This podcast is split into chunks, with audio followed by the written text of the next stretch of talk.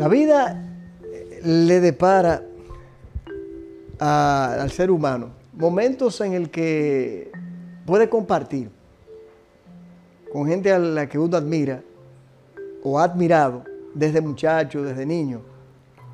Y ha sido un hombre que ha, ha estado en el ámbito nacional. Y qué mejor manera de tener un encuentro en esta oportunidad con alguien a quien le profesamos respeto. Don Uchi Lora. Buenas, Uchi. ¿Se dio? Finalmente, ¿verdad? Sí. Qué bueno que nos hayas podido recibir en tu casa. Con muchísimo agrado, eh, porque tu familia y la mía, desde mucho tiempo en Santiago, eh, han sido muy cercanas. Eh, mi mamá fue maestra de tu papá. Así es, así es. Eh, y a Negro Vera todo el mundo lo admira. En Santiago, yo diría que en el país, por sus luchas. Entonces, eh, Ha sido, ha sido un hombre coherente. eh, sí, así que con muchísimo agrado te doy, bien. te doy la bienvenida. Gracias, Uchi. Luis Eduardo Lora Iglesias. ¿De dónde viene Uchi? El, el- el Yo soy el menor de 11 hermanos. de 11. Sí. Y el que, el, el anterior a mí, Sí. que era Junio, que en paz descanse, me llevaba seis años. Entonces, cuando yo estaba pequeño, Junio, que me llevaba seis, Piqui, que me llevaba siete, eh, en lugar, mi mamá siempre me decía mi nombre completo, Luis Eduardo. Entonces yo decía en Uchilalo. Gracias a Dios que se me fue la cola de ese, de ese apodo. Eh, tú sabes. y se quedó en Uchi. Y de ahí eh, todo Se el quedó. Sí, porque es más fácil decir Uchi. Fíjate, eh, por esa experiencia, yo a mis hijos les pongo un solo nombre y de no más de dos sílabas. Sí, sí, ha sido así. Sí, sí. Y, y así que nadie le pone apodo, porque el apodo es para abreviar. Sí, es cierto, es cierto, es cierto. ¿Y cómo era, a propósito de, de- de tu niñez, cómo eras de niño? Eh, bueno, yo siempre, yo puedo decir que yo fui feliz desde niño, porque eh, era de una familia de clase media baja, eh, bueno, cerca de pobre, tú sabes. Eh, hijo de una maestra y de un, un empleado público. Y, pero los dos eran intelectuales, entonces en mi casa se leía mucho, se compraban todos los periódicos y revistas, todas las revistas que llegaban al país se compraban. Y no había una gran biblioteca, pero había libros. Claro. Entonces había un ambiente de lectura y eso se lo digo yo mucho a mis nietos ahora, ¿verdad? Que el que mete conocimientos ahí está adquiriendo una riqueza que nadie se la puede robar. Claro. Entonces, eh, eso fue una cosa. Mm, eh, realmente yo le agradezco mucho a Dios, primero por los padres que me dio, que me enseñaron eh, lo correcto. Porque tu padre era empleado público, pero era poeta eh, también. Poeta. Y, y tu madre, profesora, como bien dices. Sí, reconocida sí, en Santiago. Profesora de toda la vida. Eh, los hermanos que me dio, la, la compañera que me dio, los hijos que me dio y los nietos que me sigue dando. O sea que tú te puedes considerar, Uchi, Uchi se considera en pocas palabras un hombre, un hombre afortunado. Muy afortunado, muchísimo. ¿Qué aprendiste de manera individual de tus padres y de tu madre? Bueno, eh, de manera individual, es que ellos los dos eh, llevaban como la misma, La misma línea. línea, sí, la misma tónica. Eh, se enorgullecían de ser personas honestas. Eh, mira, yo he pensado mucho, yo vivo agradeciéndoles. Y yo he pensado, Jordi, muchas veces en una costumbre que ha ido desapareciendo, pero cuando yo era niño se usaba mucho, que llegaba un muchacho a un sitio y los adultos le preguntaban, ¿y de quién tú eres hijo? Sí, sí. Entonces, cuando yo decía de Armando Lora y de Altagracia Iglesias, siempre me decían, ah, pero esas son personas muy serias. Sí, sí, sí, sí. Y es, eso cierto. Es cierto. me llenaba eh, eh, de orgullo. Entonces, por eso yo pienso que ese mandamiento que nos manda a honrar a nuestros padres, que alguna gente cree que hacerle agasajo, tú sabes, Sí, sí, sí. La manera de honrarlo con el comportamiento. Porque cuando preguntaban, eh, oye, mi ese joven tan correcto, ¿de quién es hijo? De fulano de tal y de mengana de tal. Tú estás honrando a tus padres porque entonces la gente dice, bueno, si fueron eso lo que lo cre- Claro. crea- crearon, son buenas personas. Lo mismo cuando es al revés. Ve acá ese charlatán y ese bandido. ¿De quién es hijo? De fulano de tal y de mengana de tal. Óyeme, está deshonrando a sus padres. De manera que eh, Y, quizá por eso, Uchi, eh, vemos una sociedad dominicana cuando también el, el ámbito familiar se ha resquebrajado, un poco descompuesta.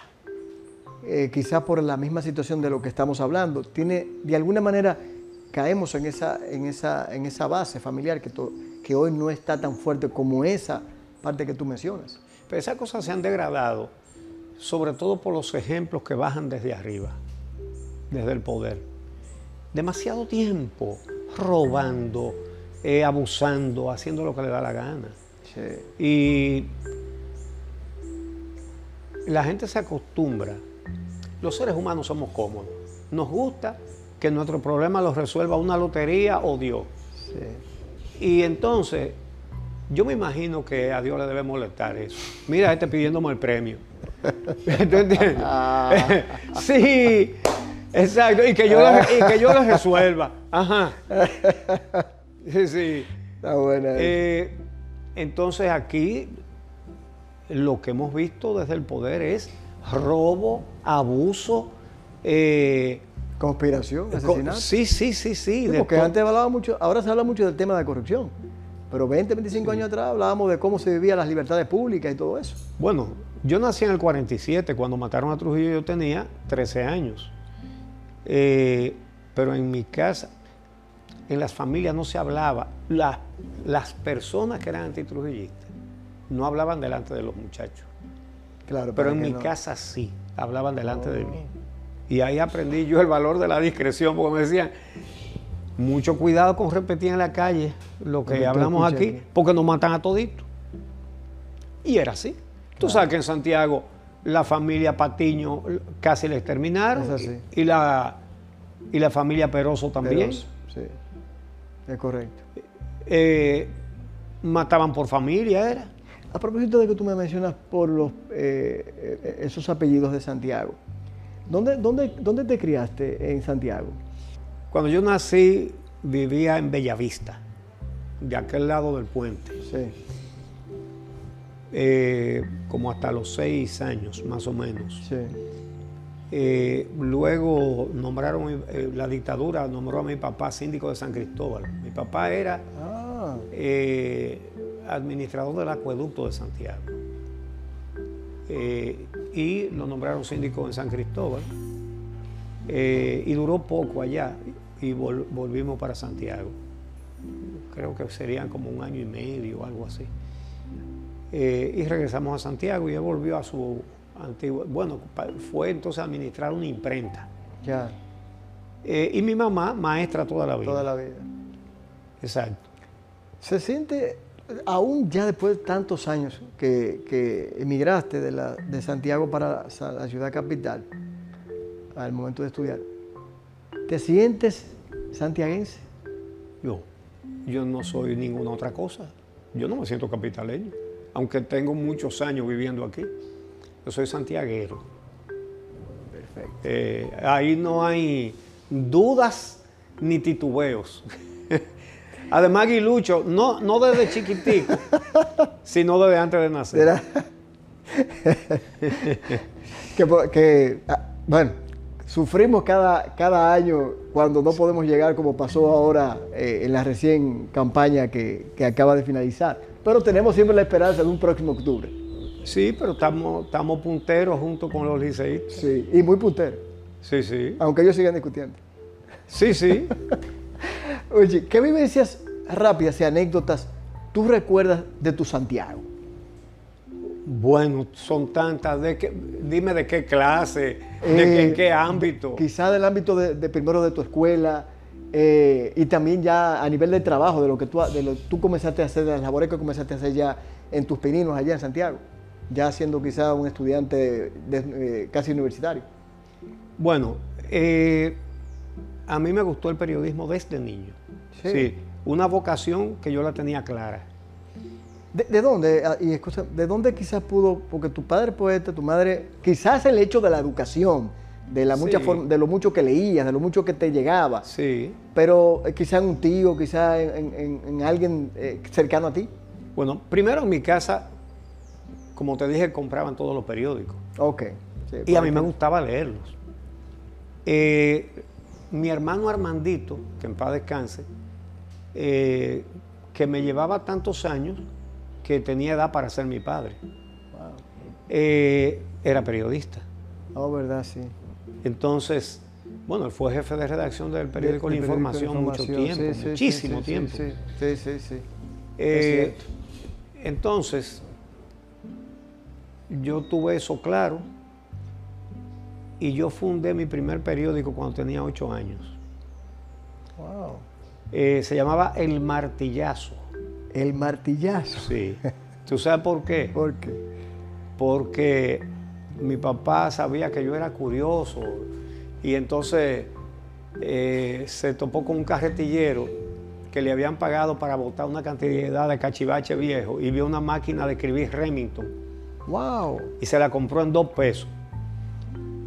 Pero era una cosa que yo no la podía levantar. E- Eso era, Claro, esas máquinas eran de hierro. Claro, puro hierro. Sí. Y hacía muchos años que no la usaban y las teclas se le habían puesto muy duras. Y oxidada, seguro. Sí. Entonces Ya yo me fajé, yo la limpié, la aceité y todo eso, pero como quiera, había que coger la puntería a cada letra.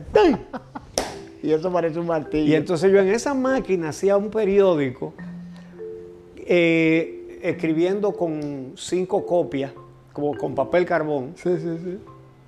y yo dibujaba también. Entonces se vendían 25 ejemplares. Del, del, martillazo. Sí. Wow. Entonces, ese periódico yo lo hacía de cinco en cinco. Es decir, que yo tenía que hacer la- escribir la misma página cinco veces Wow. y el dibujo calcarlo. Cinco- claro. Cinco veces. Eh, sí, entonces, Wow. eh, ese periódico circulaba en el barrio. Déjame decirte que los dos periódicos que existían cuando eso, que eran El Caribe y La Nación, costaban cinco centavos y el martillazo 25. Wow. Y se acababa. ¿Y de qué, y de qué hablabas? Eh, ¿De qué, de qué escribías? De las cosas que pasaban en el barrio y, y en la ciudad, pero eh, cosas de muchachos, tú sabes. O sea que hoy fuera, hoy fuera lo que en las redes uno ve todo, toda la información vertida en, en- en un solo medio. Así es. Así es. Mira, hace décadas, una vez fui al Archivo Histórico de Santiago. Yo iba mucho ahí, Sí. donde, donde don Román Franco, que en Claro. paz esté, Claro. fundador de esa excelente institución, don Román Franco Fonder. Y él, ya siendo yo grande, un día me enseñó eh, ejemplares del martillazo Wow. que yo no los tengo. En el archivo histórico, si eso no se ha perdido, Sí, está sí, ahí. está. Wow, qué bien. Sí. Después, eh, como Boy Scout, que yo fundé una tropa de Boy Scout en, en- En Santiago. en Santiago, sí, la tropa Jácuba, La Jacuba. porque ya yo vivía en el callejón Jácuba. Sí, sí, la callecita estrecha. Sí, y entonces, eh, hice la revista de actividades Scouts, un, un periódico que informaba sobre... Bueno, no, antes de eso, en el bachillerato hice Sí. el periódico Chispa. Chispa. Ese lo tiraba en un mimeógrafo. Oh, Dios. Entonces ya tú sabes que mi ejercicio, yo pudiera decir que comenzó cuando yo tenía 8 años. Eh, en unos días cumplo Pero entonces- 75, es decir que yo tengo Pero entonces tú lo hacías solo. solo. Yo escribía todo. Eh, oh, Dios. eh, eh, dibujo, eh, hacía las gráficas, todo. Wow. Yo solo lo hacía. Uchi, vamos a mantenernos en esa parte del, del periodismo, eh, en ese curso de la conversación. Y luego de, la- luego de esta pausa, vamos a seguir en eso.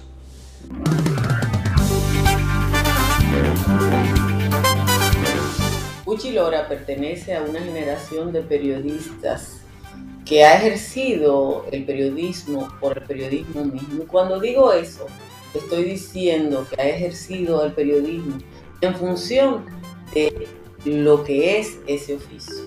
El periodismo es una carrera al servicio de la sociedad. El periodismo es una carrera al servicio de la democracia. El periodismo es el perro guardián de la democracia y gente como Uchi Lora representa a los profesionales que no tienen un fin ulterior en ninguno de sus trabajos. No son periodistas para conseguir un contrato, no son periodistas para conseguir tal o cual cosa. Yo quiero decir además algo que he dicho en reiteradas ocasiones, y es que uno de los méritos de la carrera de Uchi es su versatilidad, porque Uchi fue un excelente reportero y fue en su juventud un productor de grandes reportajes. Pero en el resto de su vida ha sido decimero, guionista de televisión, guionista y productor de cine. Y si ustedes no lo saben, Uchi Lora es también un gran caricaturista. Yo creo que hay mucho que decir de Uchi. Por ahora lo dejamos ahí. Uchi, qué bueno que me dieran la oportunidad de dedicarte estas palabras.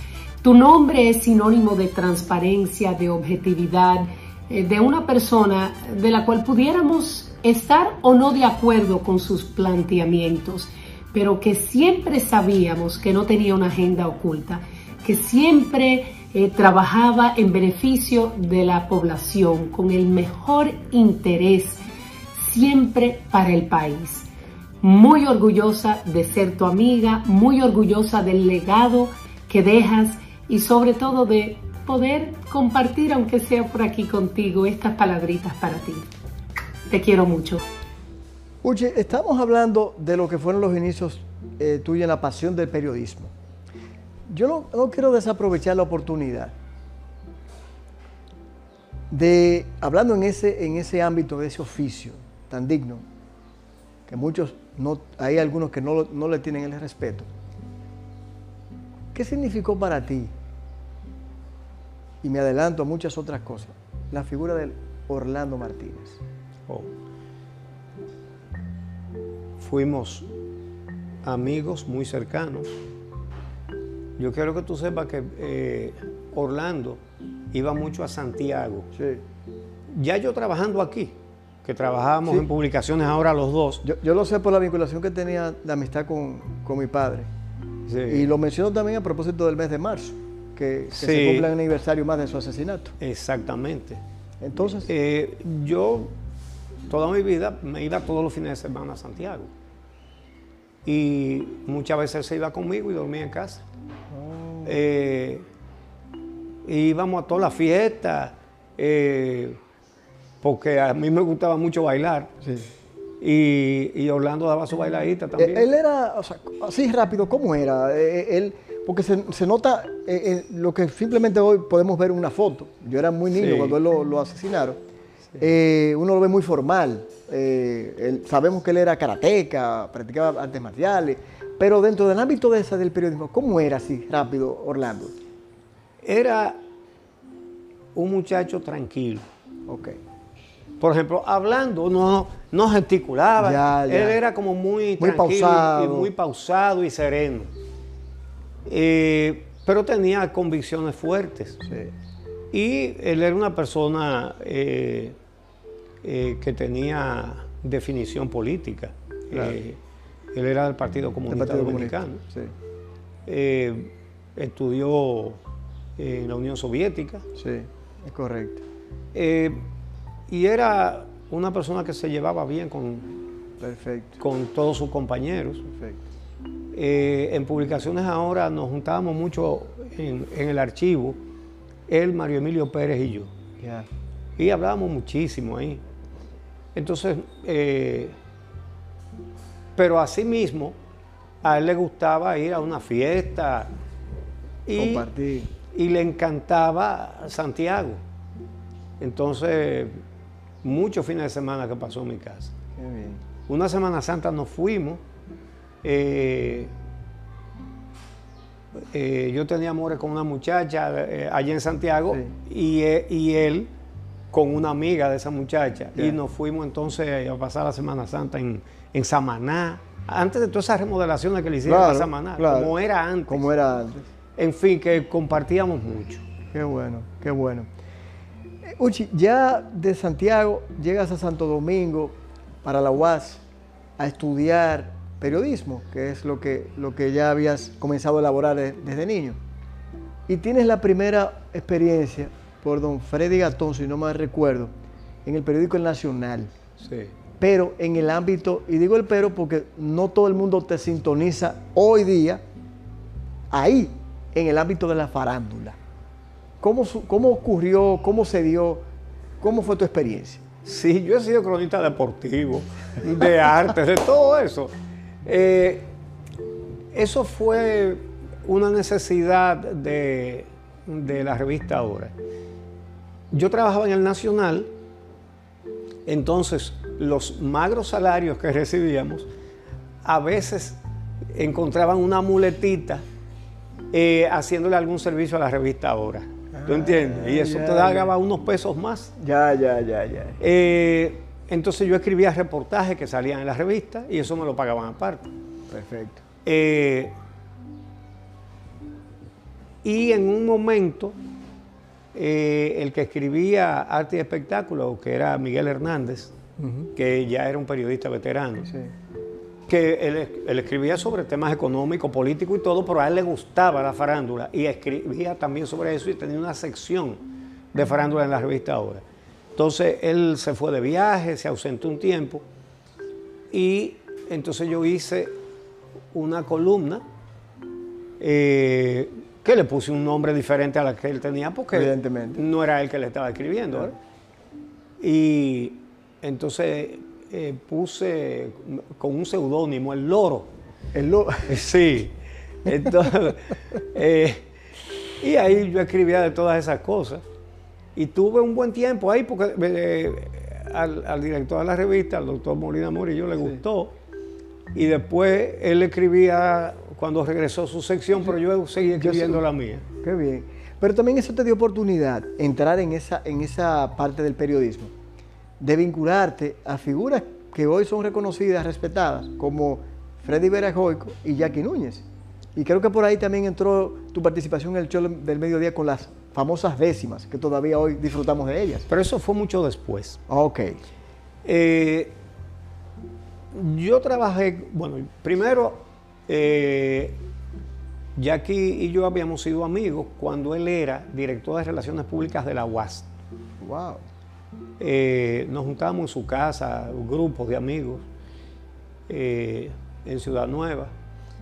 Y luego, cuando lo nombran director de Relaciones Públicas de la Madre y Maestra, que él se muda a Santiago, entonces él me contrató a mí para trabajar con él. Ok. Eh, y para mí fue ver cielo abierto, ya vivía a Santiago. Claro, claro. Entonces me fui. Eh, ahí duramos un tiempo. Luego él, él salió y yo entonces también me fui. Eh,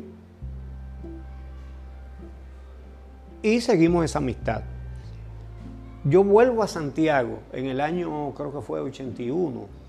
81. Y entonces ahí eh, comienzo a trabajar con Ramón de Luna. Bueno, yo primero hice un noticiario en Ondas del Yaque. Ok. Y había una huelga de una chocín y el gobierno amenazó a toda la prensa. Y, y todos los noticiarios dejaron de salir, disque en protesta. Yo digo, pues yo voy a protestar callándome si lo que quieren es callarme. No, este, este eh, noticiario va. Entonces hice, hice el noticiario y llegaron como 30 policías a buscarme con los locutores con los, y con los reporteros que estaban. ¿Qué? ahí. Sí, sí, nos llevaron todito preso. A la comandancia en Santiago. Estaba, Eso era en el año oche- Sí, 81. Si, no recuerdo mal, eh, el- era el comandante Bisonoy Jackson. Wow, sí. Eh, no, espérate, espérate, que antes de Es eso. antes de A eso. veces las cosas se me cruzan. Sí, no, no, pero antes de eso. Porque fue en el Balaguerato. Eh, claro. Porque claro, el- sí, eso fue en los 70 y pico. En el 70, ahora sí. En los 70 y pico fue. En ese- ahí sí. Eh, sí, sí. Porque en el Eh, 81 llegó que tú vas a trabajar a Santiago por, creo que el periódico, había un periódico El Día. El día que yo- lo fundé yo en Santiago. Exacto. Eh, yo fui el creador de ese periódico, el que lo organicé, lo dirigí y los dueños me votaron. Adivina por qué. ¿Por porque Lo primero es que yo preparé un proyecto para hacer un, un periódico y se lo llevé a la Asociación Pro Desarrollo de Santiago, Ah, ok. que es la entidad que le dio origen al primer banco dominicano, que fue el Popular, A la Pucamaima. a la Madre Maestra, a la Asociación Cibao, al Instituto Superior de Agricultura Correcto, y a muchísimas sí, instituciones sí, sí. importantes más. Es correcto. Entonces dije, bueno, pero ahí es que yo debo llevar mi proyecto. Yo lo escribí, analicé, investigué, en fin, y llevé el proyecto completo. Y a ellos les encantó y decidieron buscar inversiones para hacer el periódico. Y ellos buscaron el dinero, porque yo de dónde. Claro. Se hizo el periódico, yo lo organicé y lo dirigí. Hoy después querían, pero eso, sí fue en el 81. Sí, sí, sí, sí. Eh, después querían que yo convirtiera el periódico en un vocero de la candidatura de Salvador Jorge Blanco. Eh, porque el que resultó presidente del Consejo de Administración estaba con Salvador, que después lo nombró, le dio un ministerio. Entonces él estaba en lo suyo, pero eso no es lo mío. Y a pesar de que iba contra Balaguer, que eh, yo, no tengo anti- yo no tengo simpatía política, pero sí tuve una fuerte antipatía Claro. política Claro. por la cantidad de sangre que hizo correr Balaguer en este país y las persecuciones y, y, bueno, y todas las barbaridades. Eh, sin embargo, eh, querían que yo hablara en bute y que pusiera eh, la cosa al revés. Yo tengo una norma donde quiera que he dirigido. Eh, y lo hago hasta hace días, ¿verdad? Sí, Dirigiendo sí, el día. periódico El Día. Como Del todos los medios que yo he dirigido.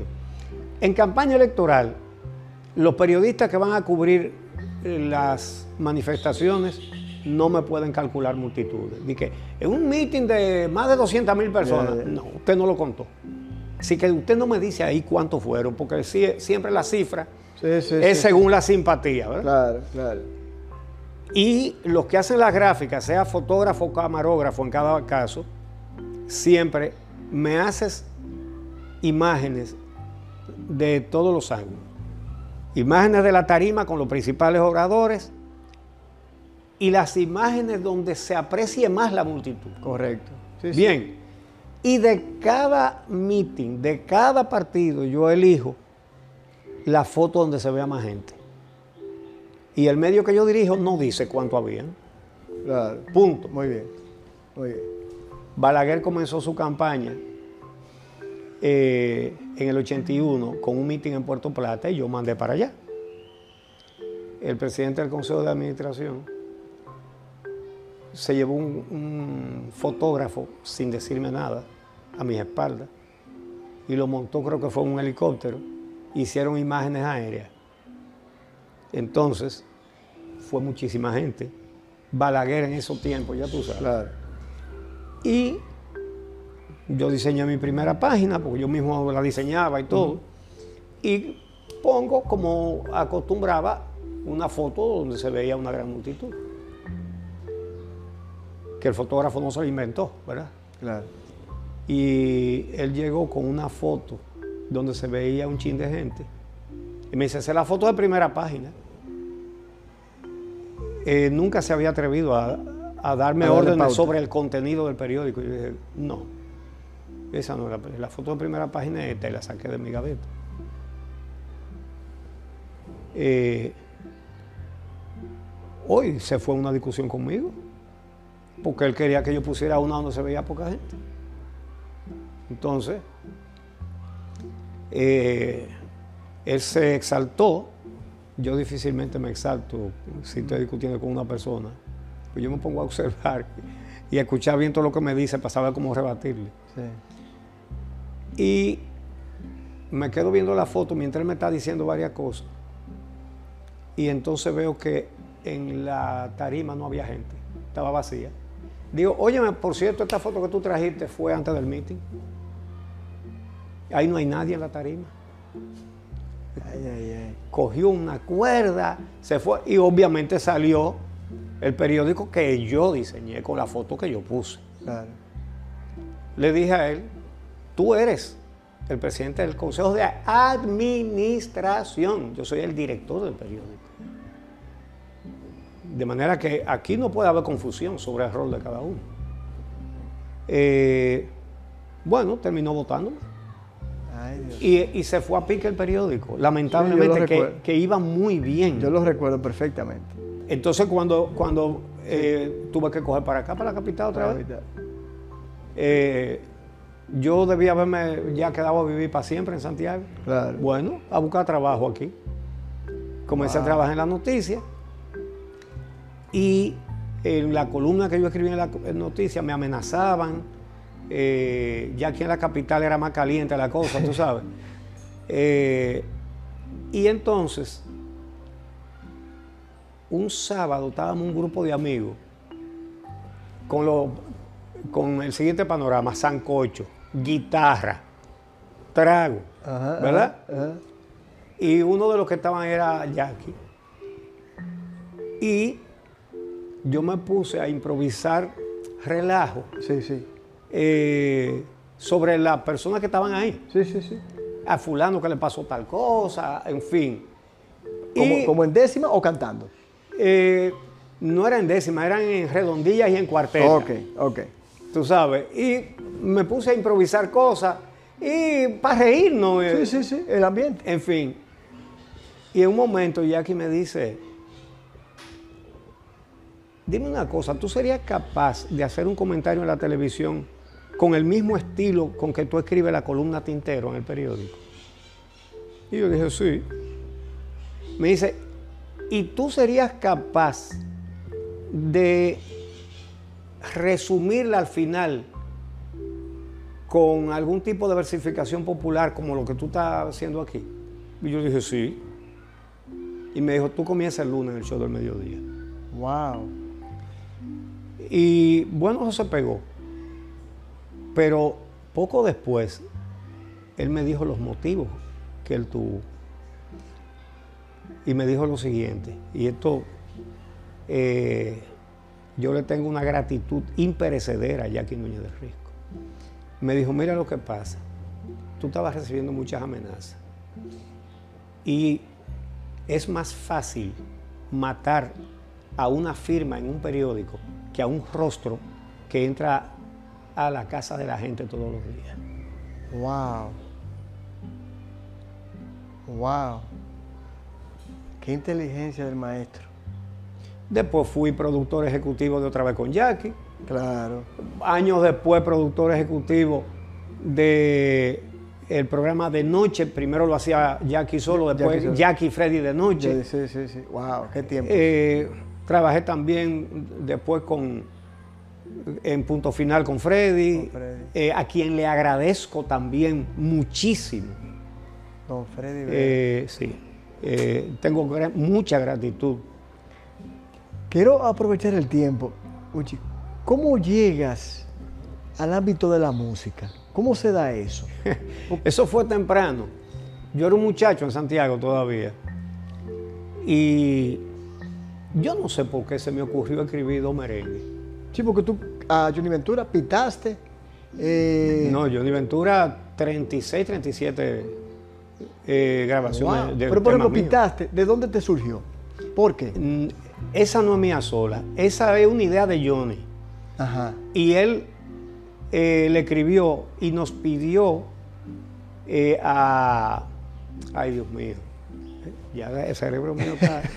A René Solís Ah, René Solís. Wow, sí. eh, y a mí que le escribiéramos estrofa.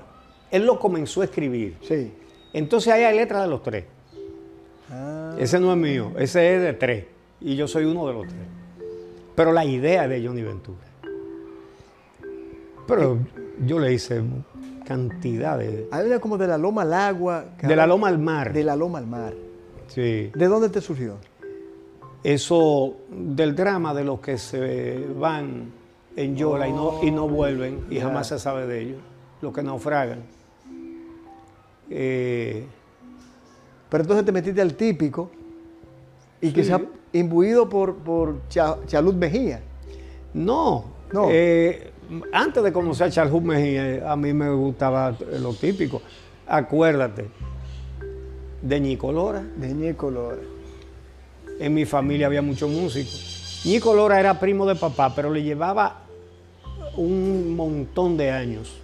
Es decir, dos primos con una diferencia grande de edad. Sí. Pero un hermano de mi papá, Manuel Lora, mi tío Manuel, eh, tocó mucho con Ñico, porque ese también, ese compuso, mi tío Manuel, Amor Escondido, Amor escondido. y, otra, y otro merengue que se llamaba El Cachimbo de Oro.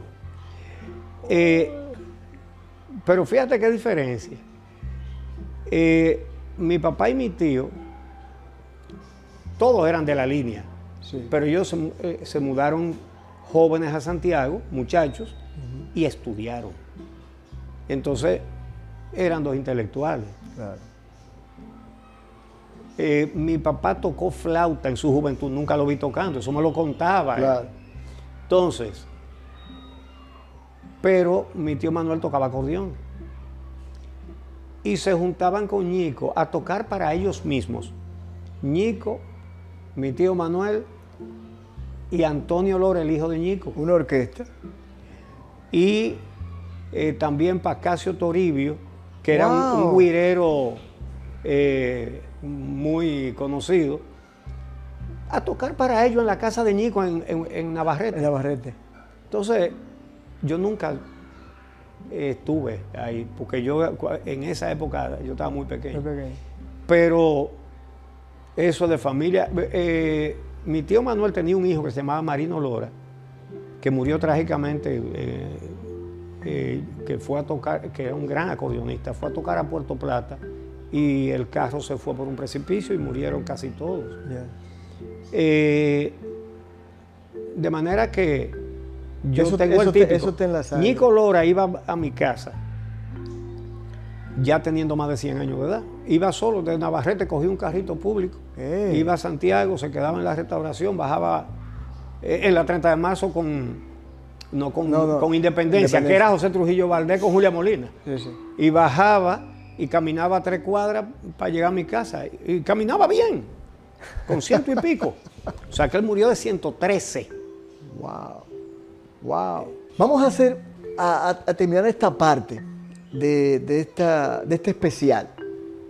Eh, porque tenemos mucho que conversar. Y por eso quiero pausar aquí y pedirle a la gente que tenga paciencia para que pueda eh, vernos en la segunda parte de este trabajo. Así que vamos a detenernos aquí, pero para seguir en una segunda parte.